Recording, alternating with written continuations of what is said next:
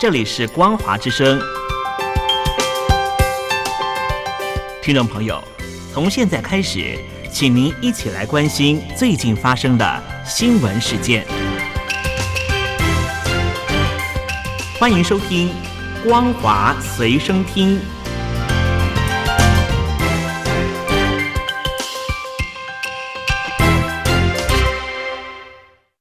欢迎收听今天的《光华随身听》，我是兰玲。首先带您关心国际间的重大消息。以色列跟巴勒斯坦激进组织哈马斯之间的冲突依然在持续中。黎巴嫩国家通讯社指出，以色列无人机袭击了哈马斯在黎巴嫩的办公处，炸死了哈马斯政治局副主席艾鲁里。这是自哈马斯去年十月突袭以色列以来，首次有哈马斯的官员在巴勒斯坦地区以外的地方被暗杀。以色列总理纳坦雅胡的顾问雷格夫并没有承认这次攻击。只强调，无论是谁做的，都必须明确了解，这并不是针对黎巴嫩的攻击，而是针对哈马斯高层的一次外科手术式打击。以色列国防部长格朗特也强调，这场战争只会在哈马斯瓦解后才结束。对此，黎巴嫩真主党的领导人纳斯拉勒他警告，如果战争蔓延到黎巴嫩，真主党将会战斗到底，而且没有上限，没有规则。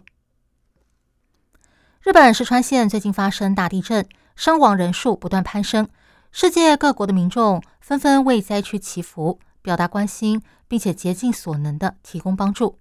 而在中国，海南广播总台的主持人孝成浩却发布影片，说日本发生地震是报应来了，引发争议。不少中国网民对此十分不满，有人说，天灾这种事就是人类命运共同体。当我们用别人发生的天灾来嘲讽别人，别人也会用同样的方式来笑我们。试问哪个地方没有天灾？别忘了，前不久我们才刚发生地震。之后，海南广播总台宣布将孝成号暂时停止了。接下来带您关心中国境内的重大消息。近年，中国由于经济低迷，大量企业关厂裁员或减薪。不少人因为收入减少，付不起房贷，导致房子流进了法拍市场。根据统计，二零二三年，也就是去年前十一个月，中国各类法拍屋一共有七十点九万套，年增率高达百分之三十三。中指研究院法拍数据库的资料显示，过去几年，中国法拍屋的数量快速上升。二零二二年，中国有六十点六万套法拍屋。比前一年增加百分之三十五点七，而到了去年，光是前十一个月就达到了七十点九万套，再创新高。根据资料，法拍屋挂牌和交易主要集中在一线和二线城市。前二十大城市中，重庆、成都的法拍屋数量比其他城市要来得多。北京、深圳、广州这些一线城市的法拍屋数量虽然不是最高，但是成交量很高。去年，中国的房地产业复苏不如预期，再加上多家企业屡屡爆出债务危机，成为拖累经济的一大原因。即使官方接连松绑相关的限制措施，并寄出鼓励购房的政策，然而市场的反应依然非常冷淡。中国房地产市场研究机构克尔瑞发布了最新调查，显示去年十二月。中国百大房企的销售金额为人民币四千五百一十二点九亿元，虽然听起来很高，但是和前年同期相比，年减达百分之三十四点六。进一步分析，其中有三十一家房地产企业，它的年减幅度超过百分之三十。而受到房地产业景气不佳的影响，企业的规模连带萎缩。二零二零到二零二一年。规模超过千亿的房地产企业高达四十三间，而现在只剩下十六间，连一半都不到。科尔瑞指出，虽然官方在政策上不断释放利多，监管部门也宣称会支持房地产企业的合理融资需求，希望能够提振市场信心，但是消费者和业界的信心依然需要时间恢复。预估短期内恐怕难以扭转这股销售低迷的趋势。企业销售以及金流将会持续面对压力。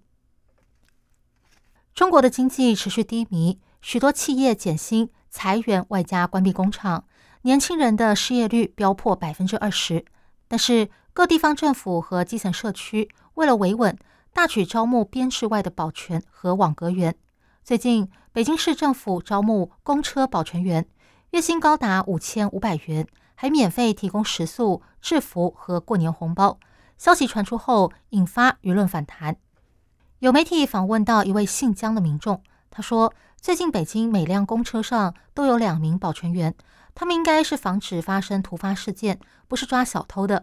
每次上车，他们就会一再宣导不能带易燃或是易爆裂的物品上车。”另外一位姓周的民众他说：“不只是公车，北京各个社区的居委会也提升了安保措施。我听他们说，北京的社区居委会、居民小区都在搞什么群防群控，组织那些大妈，哎，反正特别敏感。在他们的印象中，上访人员就跟恐怖分子差不多。”另外一位住在北京房山区的张姓民众他说：“因为经济情势严峻。”企业欠薪水导致员工讨薪的事件不断，政府最担心社会矛盾会演变成群体事件。他认为今年形势肯定紧张，村里大门口都有岗哨，凡是外来的人都要登记，警察都在设路岗。回顾去年中国的政经发展，和官方媒体一面倒的赞扬习近平相比，外国媒体集结了多位中国问题专家和分析家的看法。认为去年显示了习近平的有力和无能，也就是有能力独揽大权，但是没有能力妥善处理疫情还有经济。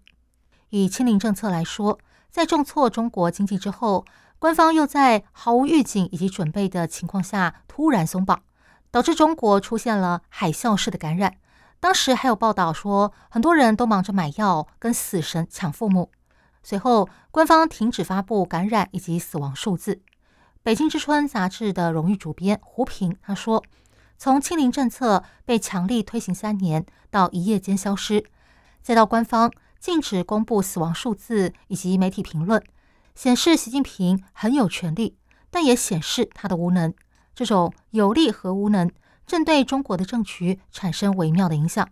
现在官员们不敢再提‘清零’两个字，反映这件事对习近平的权力造成很大的损害。”另一个案例是，习近平在中国二十大不但蝉联第三个任期，还将最高领导层全部换上自己的人马，当时让不少专家跌破眼镜。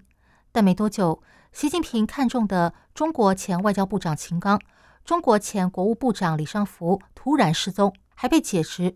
之后，多名火箭军司令和政委也被拿下或被失踪，显示习近平视人不清。中国政府颁布的《爱国主义教育法》正式生效，这对中国的各大宗教信徒来说非常沉重。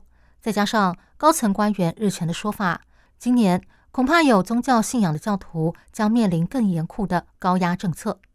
日前，中共中央政治局常委、全国政协主席王沪宁会见基督教全国两会新老领导班子时，发出了令人不安的讯息。他宣称。要坚持全面从严治教，依法依规进行宗教活动。观察人士指出，中共当局对宗教的干预几乎到了令人窒息的地步。例如，辽宁省沈阳市辽中区基督教会为了配合爱国主义教育法，原本的主日崇拜活动被迫改成表演《祖国颂》以及《辽河儿女跟党走》，还得讲解中国红军两万五千里长征的故事。广东省广州市民族宗教事务局上个月还发布了一段如何举报非法宗教活动的影片，内容是一名男子去参加宗教活动，结果被他的女友向宗教局举报。在广州市传道多年的关牧师，去年夏天被赶出了广州，只能到其他地方传教。他说：“我们的罪是没有遵行基督教中国化，没有透过牺牲信仰来维护共产党的领导。”除了严格监管教会之外，中国有些地方政府甚至不允许民众庆祝耶诞节。专家分析，习近平一直将基督教视为外国用来影响中国的工具。北京当局对宗教的控制，今年势必会越来越紧。